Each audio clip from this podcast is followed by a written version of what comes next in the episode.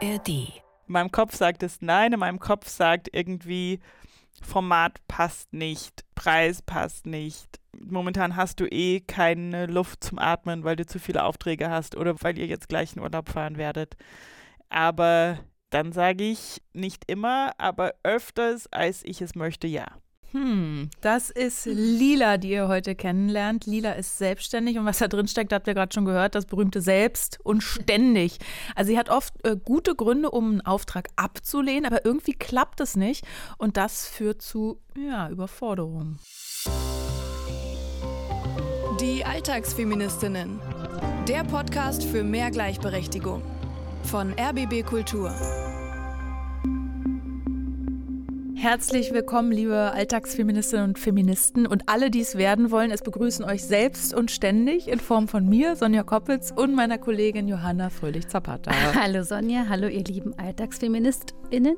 Meine liebe Sonja und ich stellen euch einen Fall aus meiner Alltagsfeminismuspraxis vor und betten ihn gesamtgesellschaftlich ein. Und heute ist es eben das Thema Nein sagen. Darum Puh. geht's und äh, auch, dass Frauen sich damit offenbar manchmal schwer tun oder vielleicht auch nicht. Ich weiß nicht. Ich schließe nur von mir auf andere. Also ich musste dieses Nein sagen erst auf die harte Tour lernen und das kann ich mittlerweile aber ziemlich gut. Nicht nur das Nein sagen selbst, sondern auch das Aushalten der Reaktion. Also wenn du jemanden näher ablehnst, ne? oder wenn du einen Job ablehnst oder nicht noch irgendeine Aufgabe, in welchem Kontext auch immer, annimmst, inwiefern spielt das bei dir eine Rolle, dieses Nein sagen, Dinge ich ausschlagen? Ich atme hier schon laut auf. ich bin noch mitten im Trainingsprozess, muss ich zugeben. Warum ist es dann manchmal so schwer? Als Frau ist es ganz oft doppelt schwer. Ich glaube, da bin ich nicht alleine, weil Leistungsgesellschaft, der wir ja alle ausgesetzt sind, mit den Mädchen so ans Herz gelegte Aufopferungsideal zusammenkommt, also Leistungsdruck plus Aufopferungsideal sind einfach ganz schlechte Voraussetzungen mhm. für ein klares Nein. Was würdest du sagen, lernen wir heute in dieser Podcast-Folge? Wir lernen heute was Großes nämlich dass Selbstfürsorge eine feministische Notwendigkeit ist und kein Luxus und dass ein Nein viele Dinge erst möglich macht und deswegen eigentlich ein Ja ist. Mhm. Mein Mantra, das hat glaube ich auch schon öfter mal gesagt, ein Nein zu anderen ist ein Ja zu dir selbst. das hört sich immer wie so ein Kalenderspruch, aber es stimmt. Und wir haben ja eben schon Lila gehört, um die es heute geht und äh, die zum Coaching bei dir in der Praxis war. Wer ist Lila? Was müssen wir alles über sie wissen? Lila ist 40 Jahre alt, lebt bei Karlsruhe mit Mann und einem Kind, hat in der Verwaltung gearbeitet und sich dann selbstständig gemacht mit einer Beratungsfirma, die Unternehmen und Organisationen coacht, zum Beispiel zu Themen, die auch für uns sehr interessant sind, Diversity, Antidiskriminierungsstrategien. Und sie ist die Geschäftsführerin, macht das gemeinsam mit ihrer Mutter und mhm. ihrer Schwester. Also schon mal ein Familienbetrieb irgendwie. Und es klingt ziemlich selbstbestimmt und nach einer coolen Kombo einfach, die da die Frauen unter sich haben. Äh, wir sprechen ja auch oft über Allyship, also weibliche Verbündete, die scheint ja Lila dann zu haben. Ja, also mich hat Lila ehrlich beeindruckt. Sie schien mir so verbunden und sehr von diesen Werten geleitet, die sie da in ihrem Unternehmen auch lebt und weitergibt, gemeinsam mit den Frauen ihrer Familie. Also sehr kohärent, es hat alles zusammengepasst mhm. für mich. Mich hat sie echt beeindruckt. Und um Lilas Anliegen fürs Coaching jetzt erstmal besser zu verstehen, würde ich sagen, starten wir mal direkt rein mit einem Beispiel für einen Auftrag, zu dem Lila lieber Nein sagen würde. Wir hatten so ein Beispiel, dass eine Hochschule zum Beispiel bei uns angerufen hat. Ähm, mhm. Es war eine Frau am Telefon, die dann gesagt hat, dass es eine, äh, ein Kolloquium gibt von Promovierenden, die jetzt irgendwie am Ende ihres Studiums sind mhm. und es aufgefallen ist, dass sie was Gleichstellungspolitik angeht, einfach eine neue Orientierung brauchen. Mhm. Und es war aus dem Gespräch klar, da ist irgendwas vorgefallen in diesem ah. Kontext, aber mhm. die wollten das dann mit so einem Halbtagsseminar halt lösen. Und das sind so die Aufträge, wo dann so Warnsignale bei mir aufgehen. Und wie gesagt, natürlich macht es Sinn in solchen Kontexten, solche Vorträge. Also das will ich nicht abstreiten, aber ich möchte das nicht machen. So. Also kein Pflaster, ein Vortrag und einen kurzen Workshop zum Thema äh, feministische Einstellungsgespräche oder genau. solche Dinge, sondern du möchtest richtig in der Entwicklung der Organisation bestimmte Strukturen kritisch angucken genau. und da genau. nachhaltig was verändern oder nachhaltig positiv entwickeln lernen. Genau. Ich habe manchmal das Gefühl, dass vieles von dem, was in so Diversity oder Rassismusberatung oder ähnliches angeht, dass es sehr stark darum geht, das als so eine Art externes Übel zu sehen. Das ist etwas, was da draußen passiert und wir müssen gucken, wie das unsere Organisation beeinflusst. Mhm. Und ich bin überzeugt, dass wir so ein Verständnis brauchen, dass wir selber, jeder und jeder von uns bewusst oder unbewusst dazu beiträgt, dass diese Strukturen sich sich verfestigen, sich wiederholen, sich reproduzieren. Mhm. Und dass sie verstehen, dass es nicht bedeutet, dass es nicht überwindbar ist, aber zuerst mhm. müssen wir sozusagen bei uns selbst anfangen.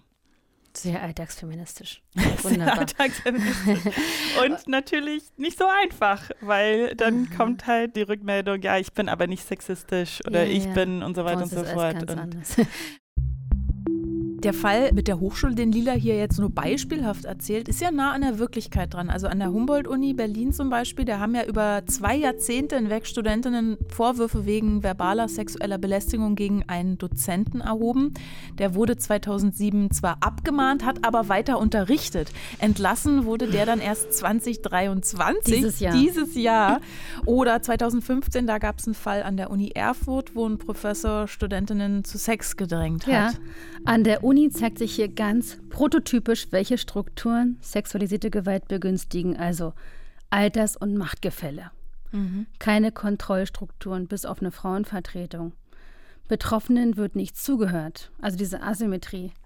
Und unsere Lila hat es längst erkannt, dass man systemisch rangehen muss und ja. dass es kein Einzelfall ist. Aber das verstehe ich jetzt dann eben noch nicht, weil äh, meint sie, so eine einzelne Fortbildung, die sie dann da machen könnte, mit dem Fokus auf Einzeltäter, bringt nichts oder warum wäre so ein Job nichts für sie? Weil eigentlich musste mhm. doch da genau ansetzen. Es ist doch cool, wenn sie da so einen Auftrag bekäme. Also Strukturen reproduzieren sich durch uns. Und deshalb gilt es bei uns selbst anzufangen, sagt sie. Sie möchte richtig so einen Prozess einleiten, sensibilisieren und da die ganze Hochschule mitnehmen, also richtig eine Organisationsstruktur verändern und nicht nur sagen, komm, wir gucken uns das jetzt in einem halben Tag an, wie das da draußen aussieht, ja. das Patriarchat da draußen, sondern sie will richtig mitgestalten und da. Also so ganz oder gar nicht. Genau, und mhm. auch so ganz nachhaltig, so dass es funktioniert in ihren Augen, gibt es anders auch gar keine Chance, das ernsthaft anzugehen. Mhm. Sehe ich übrigens genauso. Es gibt ja auch den Begriff des Purple Washings, also die Farbe Purpur oder, oder lila, violett steht ja für den Feminismus. Der Begriff Purple Washing beschreibt ja eigentlich so eine Marketingstrategie, mhm. bei der sich Unternehmen oder Organisationen mit feministischen Anliegen assoziieren, sich schmücken. So wie Greenwashing, ja, aber in Purple. Na, in Purple, also zum Beispiel Gleichberechtigung verkünden, die dann aber in der Unternehmenskultur nicht leben oder in den Geschäftspraktiken irgendwie sogar diskriminierend sind. Also genau. äh, was kann man jetzt für ein Beispiel nehmen? H&M hatte mal eine Kollektion The Future is Female, so T-Shirts verkauft, aber unter bezahlten POC-Frauen in Drittländern hergestellt wurden. Dann verbirgt sich hinter diesem Label natürlich irgendwie so eine manipulative Taktik, irgendwie um Geld zu machen, also so ein zynischer Versuch äh, von sozialen Problemen abzulenken. Inwiefern können Diversity-Seminare zu Pinkwashing beitragen? Also erstmal wäre es doch cool, wenn jetzt Lila doch so ein Seminar macht. Nur wenn sich damit dann sowas wie familienfreundliche Hochschule oder irgendwas auf die Fahne geschrieben wird, was aber an einem Halbtag nicht abgedeckt werden kann, dann ist es sowas. Ne? Dann mhm. schreibe ich mir was auf die Fahne, aber in Wirklichkeit läuft das Ganze so weiter. Ne? Also die Frage ist, was danach kommt. Und wenn nicht, dann handelt es sich schlicht um diesen performativen Feminismus, also sowas wie Solidarität als Statussymbol. Mhm. Guckt her, was wir alles machen, aber in Wirklichkeit passiert eben nicht mehr als dieses Halbtagsseminar, um sich dann diese Brosche anstecken zu können. Wir Schwierig. haben ja was gemacht. Ja, genau. es, ist, genau. es ist ja total kompliziert, es nervt mich immer so.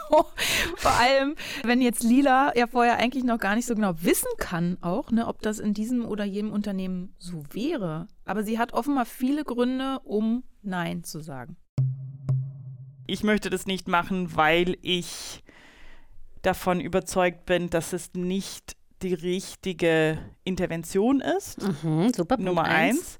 Ich möchte das nicht machen, weil das sind nicht meine Hauptkompetenzen, so mhm. Vorträge, Workshops und so weiter. Meine Hauptkompetenzen liegen eher woanders, eben Organisationsentwicklung, Moderation und so weiter und so fort. Punkt zwei. Punkt zwei. Und Punkt drei, ich möchte das nicht machen, weil es an einem Dienstagnachmittag ist und Dienstagnachmittags habe ich mir vorgenommen, nicht zu arbeiten. Und Punkt 4, der Tagessatz, den sie anbieten, ist nicht ausreichend. Und dann kommt das Nein ins Spiel. Ja. Wie ist denn deine Beziehung zum Nein? wir verstehen uns immer besser. Und wie habt ihr euch kennengelernt? Kennt ihr schon lange? Was ist denn eure Geschichte? Meine Geschichte ist mit Nein ist, dass er ganz lange überhaupt keine Rolle gespielt hat in meinem Leben. Dass ich immer davon ausgegangen bin, dass ich alles schaffe. Und ich sehr, sehr lange auch wirklich alles geschafft habe, was mir aufgetragen wurde. Und viele Menschen auch mich dafür gelobt haben. Ich habe sehr viele positive Rückmeldungen bekommen, weil Nein keinen Platz in meinem Leben hatte, weil ich immer Ja gesagt habe zu allem. Das Nein, was so oft äh, dir im Rücken auch mal gesagt hat, hey, hallo, mm, mm, mm, lila, lila, lila. Mhm. Das holen wir uns jetzt mal zur Brust. Mhm. Wie ist das erstmal? Klein. Klein. Mhm. So wie so ein Kartoffel. Unbedeutend. Eine kleine, unbedeutende Kartoffel. Ja, genau. Weil das Nein steht ja für alles, was irgendwie nicht mit Leistung verbunden ist. Das Nein ist so eben im Garten sitzen, Kaffee trinken oder halt irgendwie ein Fernsehabend mit einer Freundin oder so. Mhm. Schau noch mal rüber, du schaust mich die ganze Zeit an. Ja. Schau dir die ruhig mal an, die kleine, unbedeutende Kartoffel. Einen Moment. Mhm. Das ist ziemlich langweilig. Ja, aber da kann man doch auch sagen, ja, zu allem, das klingt doch auch super. Lebensbejahend, ja, ich will, yes, we can, ja, wir schaffen das, bam. Aber ja, zu allem kann eben auch heißen, zu viel von allem oder Beliebigkeit statt Auswahl und Überforderung. Ich habe ja auch schon angedeutet, ich habe es auf die harte Tour gelernt, das Nein sagen. Hm. Die Gesundheit hat irgendwann nicht mehr mitgespielt. Ich habe Depressionen bekommen und musste lernen, ich kann nicht alles machen und schon gar nicht gleichzeitig. Ich kann es nicht allen recht machen und ich bin auch nicht auf der Welt, um die Bedürfnisse anderer zu erfüllen. Wie lernst du denn das Nein sagen? Weil du hast ja gesagt, du bist da noch dabei. Ja, ich lerne es gerade erst noch. Ich bin wirklich. Wie groß ist deine. Kartoffel? Ich merke, dass ich total schwer aus dieser Denke rauskomme, alle Anfragen anzunehmen, annehmen zu müssen, die ich bekomme, jedes Interview zu geben, auf jede Veranstaltung zu gehen, um das nötige Geld zu verdienen. Also ich kenne das Gefühl, das ist bei mir nicht so lange her, von Existenzangst als Selbstständige. Auch nicht nur, um nichts zu verpassen, sondern um weiterhin im Spiel zu bleiben. Also diesen Leistungsdruck, den verspüre ich wohl. Also das bei mir entsteht so ein Gefühl von genug oder zu viel des Guten fast. Also so ein Gefühl von, ich kann das alles machen, aber mit 80 km/h. So. Also Was so ja ein- immer noch schnell ist. Denke ich auch. Ich glaube, als Selbstständige ist es ein anderes Lebensgefühl oft auch und ich kann das schwer vermitteln an zum Beispiel meine Schwester, die angestellt arbeitet. ja. Und ich muss eben auf meine Kosten kommen am Monatsende Mhm. oder auch weil diese Gehälter, die wir bekommen, so schwanken, Mhm. ist es viel schwieriger abzuwägen. Muss ich jetzt diesen Auftrag eigentlich annehmen? Kann ich diese Durststrecke auch mal überwinden Mhm. oder so? Ne? Wann kommt das nächste rein? Was bei einem Nein ja auch immer mitschwingen kann, äh, man könnte auch was verpassen. Also dieses habe ich auch ganz oft, weil du eben auch Veranstaltungen angesprochen hast oder Interviews Mhm. dann immer nicht zu geben. Dieses Fear of Missing Out. Wir hatten ja schon eine Folge FOMO-Feminismus. Unsere Lila heute, die ist ja Alltagsfeministin, haben wir schon festgestellt. Sie ist ja auch schon längst Überzeugungstäterin. Das heißt, sie will lernen, Nein zu sagen. Inwiefern braucht sie das Nein, um ihren Idealen treu zu bleiben? Ja, wir haben ja schon öfter auch über diese Wellen gesprochen des Feminismus, diese dritte Welle des Lean-In, also wir müssen uns noch krasser anstrengen und dann können wir diesem Mandat der ja auch vor allem männerdominanten Leistungsgesellschaft hier gegen ankommen. Und es ist eben schwer als de facto Lean-In-Feministin, also sich übermäßig und über alle Maßen anzustrengen, dann die ganze Zeit in irgendwelchen Workshops von Selbstfürsorge zu sprechen oder in den Seminaren dann darüber zu sprechen, wie wichtig es ist, dann in Momenten der Achtsamkeit sich überhaupt diesen Impulsen klar zu werden, die wir eben auch verinnerlicht haben, diesen patriarchalen Handlungsimpulsen. Das passt nicht zusammen. Es ist ganz real, also auch für, für eine berufstätige Mutter, die Lila ja ist, ein leerer Brunnen gibt kein Wasser. Das ist eigentlich der Leitsatz. Ich erlebe es ganz oft, also gerade die Frauen, die zu mir ins Coaching kommen, sind sich ja der Strukturen bewusst. Und das Gemeine ist, die sind sich so bewusst, haben aber noch mehr Leidensdruck, weil sie bemerken, ich kann dem gar nicht gerecht werden. Ich weiß, dass das System krankt, aber ich muss zum Beispiel diesen Auftrag annehmen. Ich muss auf das Kind aufpassen. Ich habe nun mal ähm, dieses Jahr Elternzeit genommen. Das Kind ist auf mich fixiert. Was tun? Weil ich in den letzten Jahren, also erst Corona und dann ist mein ältester Sohn ziemlich krank geworden. Der ist letztes Jahr im Dezember gestorben. Und das hat mir gezeigt, wie wichtig es ist, einfach auch nicht alles anzunehmen, was dir übertragen wird, dass es auch möglich ist zu sagen, es gibt andere Dinge, die wichtiger sind, mhm. als immer nur auf alle anderen zu gucken und zu schauen, wie kann ich die anderen glücklich machen, wie kann ich irgendwie liefern, mhm. immer dieses Liefern und diese positive Anerkennung durch Leistung bringen, mhm.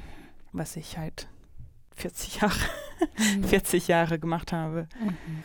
Ich bin mit 16 nach Deutschland gezogen und konnte kein Wort Deutsch und habe innerhalb von drei Jahren ein deutsches Abi gemacht mit Deutschgeschichte Leistungskurse, also eigentlich verrückt. Mhm. Habe eine gute Note bekommen, aber ich hatte im letzten Halbjahr vom Abi hatte ich mehrere wirklich psychosomatische, also ich hatte zum Beispiel einen allergischen Hautausbruch also überall mhm. hatte ich dann irgendwie so rote Flecken auf der Haut und meine Eltern haben gedacht, ich habe irgendeine tropische Krankheit oder irgendwas bekommen und haben nicht gewusst, was es ist. Und mhm. ich weiß heute und ich bin mir sicher, das war einfach, weil ich mich so unter Druck gesetzt habe, halt dieses Unmögliche möglich zu machen. Mhm. Und ich habe es gemacht, ich habe es geschafft, aber die Frage ist, ich würde es auch jetzt nicht anders machen, mhm. aber ich weiß, dass ich dazu in der Lage bin, aber ich möchte gerne wissen, dass es nicht immer so sein muss. Ich kann wählen. Es muss nicht irgendwie nur eben 180 Prozent sein. Es darf auch mal null sein. Boah, aber was für ein Wendepunkt. Das mit dem Tod ihres Sohnes, damit habe ich jetzt gar nicht gerechnet. Ja, Lilas Sohn hatte einen bösartigen Gehirntumor und ist mit acht Jahren gestorben. Und sie hat daraufhin mit ihrem Partner die Initiative Recht auf Trauer gegründet, die Eltern von lebensbedrohlich erkrankten Kindern und verwaiste Eltern unterstützt, geben wir gerne in die Shownotes. Mhm. Also eine total krasse Biografie, auch was sie erzählt hat mit der Schullaufbahn und so. Und dass Lila die Warnsignale ihres Körpers ja übergangen hat und dabei irgendwie ja von ihrem Umfeld auch bestätigt wurde. So Wahnsinn, wie du das alles schaffst. Toll, super. Ist das überhaupt ein Kompliment? Nein, obwohl sich das mir auch aufdrängt, wenn ich das höre, ne? dass mhm. eine Person mit in drei Jahren das dahin liegt, dann habe ja. ich auch sofort eine Anerkennung. Ja. Aber es ist im Grunde so ein Komplizentum mit diesem Leistungsprinzip mhm. und das Gegenteil von einem Kompliment. Aber dass wir Anerkennung brauchen, das ist so eine anthropologische Konstante. Also das ist ja auch ganz nötig und gut. Ja. Ich finde es eine Zwickmühle und mhm. ich kenne ganz persönlich auch das Gefühl. An dieser Stelle vielleicht mal ein bisschen Hintergrundwissen zum Nein sagen, beziehungsweise zum Gegenteil davon. Es gibt gerade ein neues Buch, das heißt People Pleasing von Dr. Ulrike Bossmann. Und sie schreibt, in ihrem Streben nach Anerkennung und Wertschätzung neigen People Pleaser, also Menschen, die es allen recht machen wollen, zum Overcommitment, also der Tendenz, sich ohne Rücksicht auf die eigenen Ressourcen zu verausgaben. Ihre Bemühungen gehen weit über das angemessene Maß hinaus. Sie denken an die Arbeit und Aufgaben am Morgen, wenn sie aufwachen und am Abend, wenn sie ins Bett gehen. Sie arbeiten länger, übernehmen Arbeit für andere, sagen zu selten Nein und helfen, wo sie nur können. Auch dann, wenn sie bereits erschöpft sind. All das fühlt sich für sie alternativlos an. Ich kann die Kollegin nicht hängen lassen. Wenn ich mich darum jetzt nicht kümmere, ist das Projekt gefährdet. Als guter Freund hilft man nun mal und so weiter und so fort.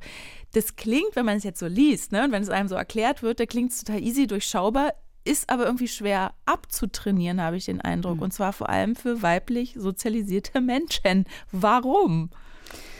Also wenn wir jetzt auf Geschlechtsstereotype gucken, zum Beispiel in der Erziehung, gelten Mädchen ja als zickig, die mal eine Kooperation verweigern. Und Jungen, die das tun, die sind durchsetzungsstark. Also das Der wird, hat einen eigenen Willen. Genau. Mädchen wird das Nein erschwert. Also ihren Kleinen wird das Nein erschwert und dieses Nein heißt Nein war auch im Sexualstrafrecht keine Selbstverständlichkeit. Also es ist ganz schwierig, weil sich das real anfühlt, auch was du hier vorliest. Ne? Wenn mhm. ich mich mhm. jetzt nicht darum kümmere, ist das Projekt gefährdet. Ja. Frauen sind später auch als Mütter zum Beispiel in diesen ersten Wochen ganz unmittelbaren äh, Bedürfnissen dieses Kleinkinds ausgesetzt. Fürsorge wird Müttern zugeschrieben. Und dann ist das auch oft ganz real. Wenn also, ich das jetzt nicht mache, stirbt das Kind. Wenn ich das nicht mache, dann geht die Familie den Bach runter. Und für mich fühlt sich das erstmal, ich arbeite ja auch mit dem, wie das ankommt, mit der Resonanz, das fühlt sich ganz echt an. Mhm. Fühlt sich ganz echt an. Lila befasst sich ja total viel mit Feminismus und hört ja eben auch unseren Podcast schon lange. Sie weiß also ganz genau, dass hinter ihrer Schwierigkeit, Nein zu sagen, diese eben angesprochenen geschlechtsspezifischen Prägungen liegen. Weg von dieser Leistung und irgendwie, keine Ahnung, die Welt retten durch das Hintenanstellen von meinen eigenen Bedürfnissen und mhm. irgendwie so mehr so die Welt retten durch das Wahrnehmen meiner eigenen Bedürfnisse. Mhm. Und das hat auch viel mit diesem feministischen Grundeinstellung zu tun. Mhm. Also, dass wir halt auch für uns selbst sorgen müssen. Sag das nochmal in erster Person, bitte Singular. Ja, ich muss für mich selbst sorgen. Es klingt dann immer so egozentrisch, wenn, mhm. wenn man sowas sagt. Ich habe das Gefühl, wenn ich dann sage, ich priorisiere meine Bedürfnisse oder ich möchte für mich selbst sorgen, schwingt immer so ein bisschen damit und für die anderen nicht. So. Obwohl ich rational weiß, das ist nicht der Fall, mhm. ist es trotzdem dieses. Das ist ja so eine Faust richtig neben ja, dir, so ein Ding, was da immer dabei genau. ist. Ne? Ja, das ist wirklich, und ich weiß, dass das ist das, was uns beigebracht wird. Also wenn man sich mit diesen ganzen feministischen Ideen auseinandersetzt, weiß man irgendwie, uns wird ständig gesagt, wenn du dich selbst priorisierst, dann vergisst du die anderen. Und das ist nicht so. Aber das ist so die Angst, die mitschwenkt. Dass, mhm. wenn ich irgendwie nur noch nach mir gucke, dann vergesse ich die anderen. Das ist nicht so. Genau, Selbstfürsorge hat nichts mit Egoismus zu tun. Selbstfürsorge ist politisch, das haben wir auch schon oft gesagt hier. Und die Aktivistin Audre Lorde, die geht sogar noch weiter. Sie sagt nämlich, für mich selbst zu sorgen ist keine Selbstgefälligkeit, sondern Selbsterhaltung. Und das ist ein Akt politischer Kriegsführung. Das hat sie 1988 in ihrem Buch A Burst of Light geschrieben, nachdem bei ihr zum zweiten Mal Krebs diagnostiziert wurde. Warum ist Selfcare eben nicht gleichzusetzen mit Egoismus, nicht gleichzusetzen mit Schaumbad oder Superfood Bowls, also auch nicht mit Konsum und auch nicht mit Eskapismus? Also interessant wird dieses Zitat es klingt ja erstmal toll und ist vielleicht die meistgeteilte Kache über Selbstfürsorge auf Instagram. Aber wenn wir das jetzt einbetten in den Kontext ihrer Krebserkrankung, mhm. dann geht es ihr darum, nicht jetzt Schaumbilder zu nehmen, sondern ihre Immunfunktionstests zu überwachen, ihre Ernährung umzustellen, kein Zucker mehr zu sich zu nehmen.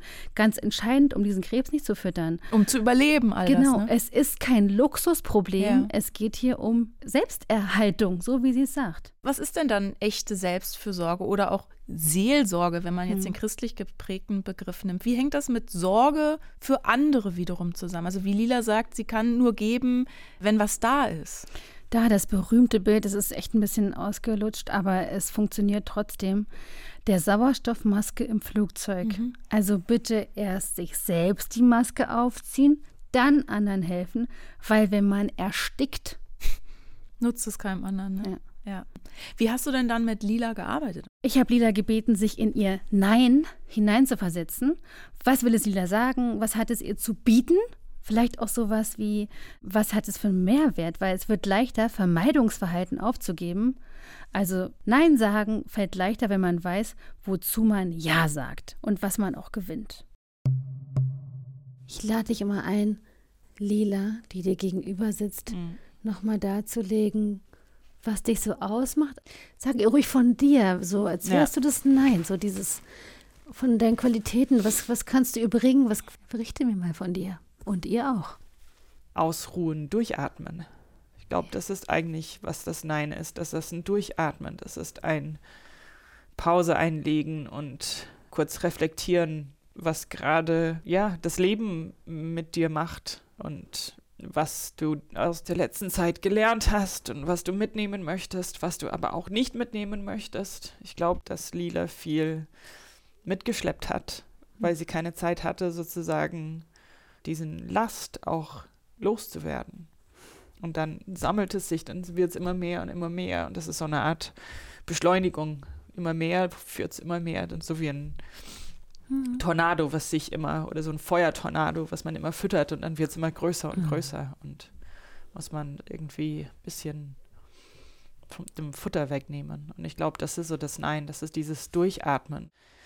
Ja, was ich für mich erkannt habe, ist gerade wenn man eben Profi-Feministin ist oder wenn man mit Feminismus sich auseinandersetzt, wie wichtig auch dieses sich selbst kennen wichtig ist damit man in Situationen, in denen man sich mit Diskriminierung oder mit Ungleichheiten auseinandersetzt, dass man da einfach tief durchatmen kann und sich nicht ständig von dem ganzen, von der ganzen Situation einfach runterziehen lässt.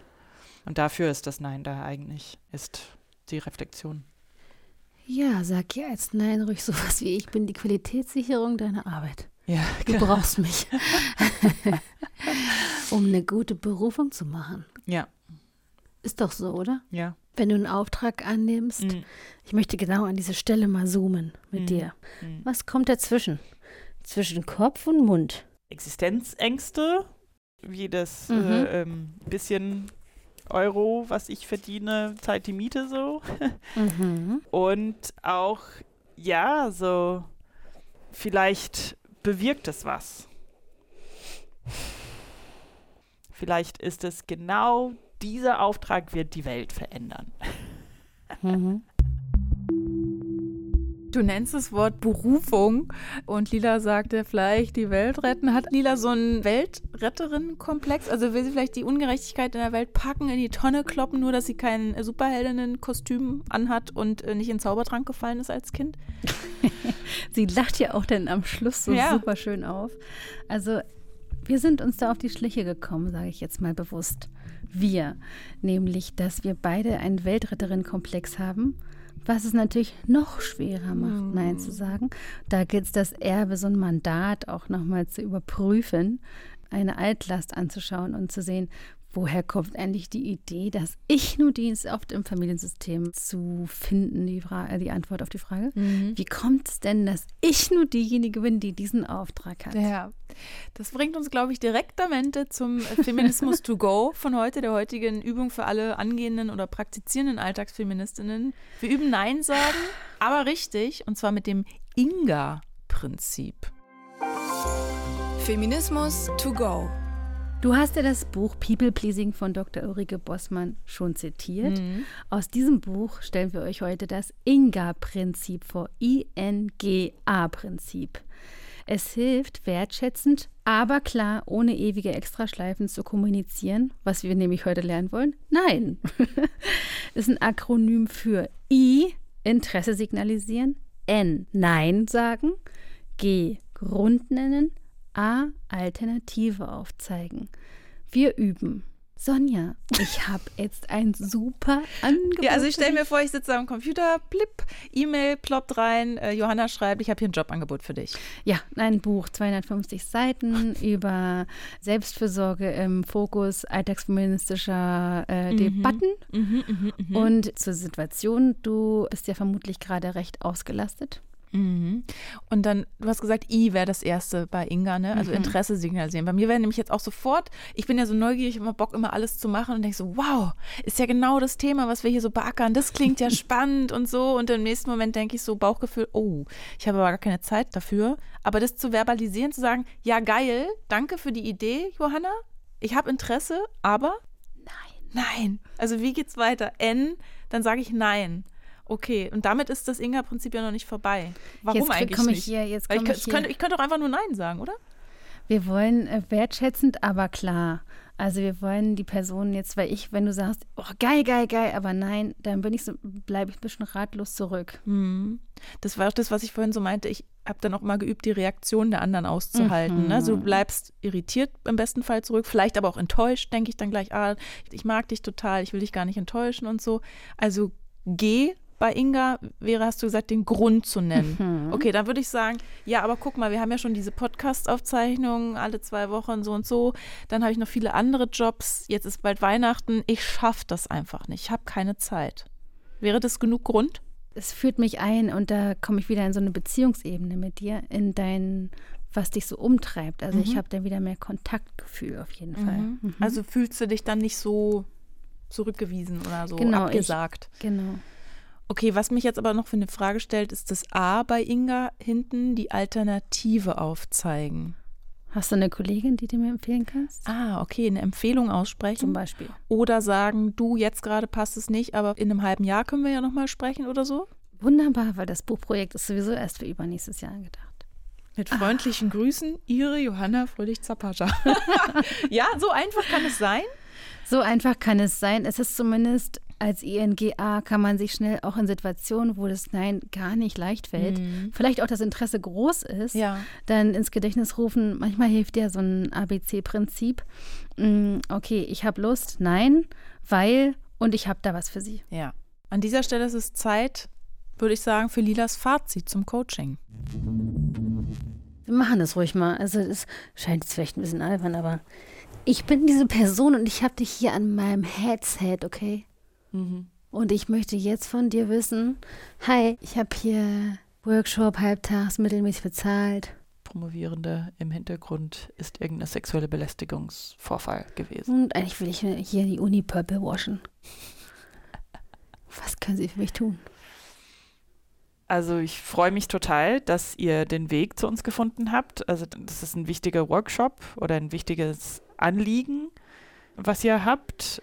Momentan ist unser Kalender relativ voll, deswegen muss ich leider Nein sagen. Ich kann dir XY empfehlen, die hat bereits im Hochschulbereich gearbeitet. Ich will aber mit Ihnen arbeiten. Mit mir, Mhm. Mm, dann müssen sie warten. Okay, ein Jahr später, ich rufe dich an, ich möchte mit Ja. dir arbeiten, Ja. Lila. Ich möchte nur mit dir arbeiten.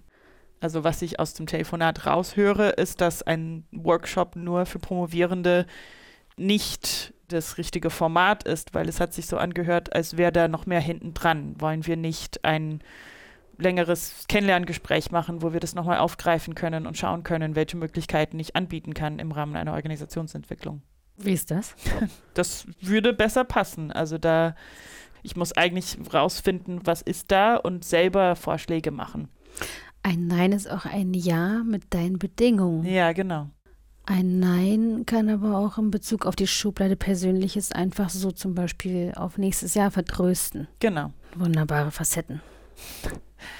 Ein Nein kann auch ganz freundlich eine Kollegin oder eine Empfehlung sein. Genau. Was nimmst du mit? Was nehme ich mit? Weil wissen wirst du dir gewahr. Dass es, wenn es mir gut geht, dann habe ich viel mehr beizutragen. Und das habe ich immer andersrum gesehen. Weiß nicht, ob das jetzt Sinn macht, wie ich das formuliert Total. habe. Ja, okay, gut. Genau, also es ist kein selbstbezogenes Denken, egoistisches Denken, nach meinen Bedürfnissen zu schauen, sondern tatsächlich ein, ja, eine Wertschätzung meiner eigenen Person, wer ich bin und was ich eigentlich alles Unglaubliches geleistet habe in meinem Leben und einfach wirklich mich selbst wertzuschätzen. Das ist unglaublich wichtig. Vielen Dank für dein Vertrauen. Ja. Danke. Hey, aber Johanna, du bist ja eine unglaublich penetrante Person. So eine hartnäckige Kundin, die du da spielst. Nein heißt doch Nein. Aber ich finde es gut, wenn man so einen Nein-Sage-Dialog mal durchspielt, also so ein hartnäckig nachfragendes Gegenüber schon mal antizipiert, ne, um dann zu üben. Was nimmst du denn mit aus dem Coaching, Johanna? Was für eine Anfängerin ich auf dem Gebiet bin. Und dass auf ich dem Nein sagen. Ja, ich werde dafür sorgen, dass der bittere Kelch an mir vorüberzieht.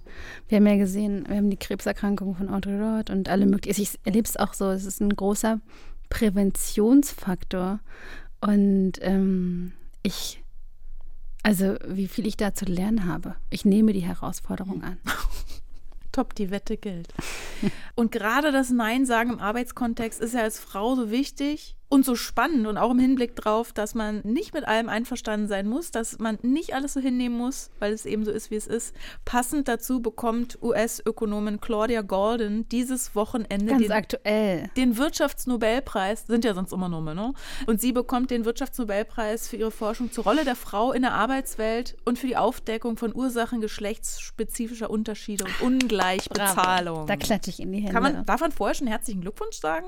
Wir können Auch wenn die un- Verleihung erst stattfindet? unsere Wertschätzung und die Bedeutung, Ja. die wir darin erkennen, auch schon mal ausdrücken. Das war's schon fast von uns für diese Woche. Natürlich entlassen wir euch nicht, ohne euch noch einen anderen coolen Podcast zu empfehlen, und zwar den Podcast Wie wir ticken von SWR 2 und Bayern 2.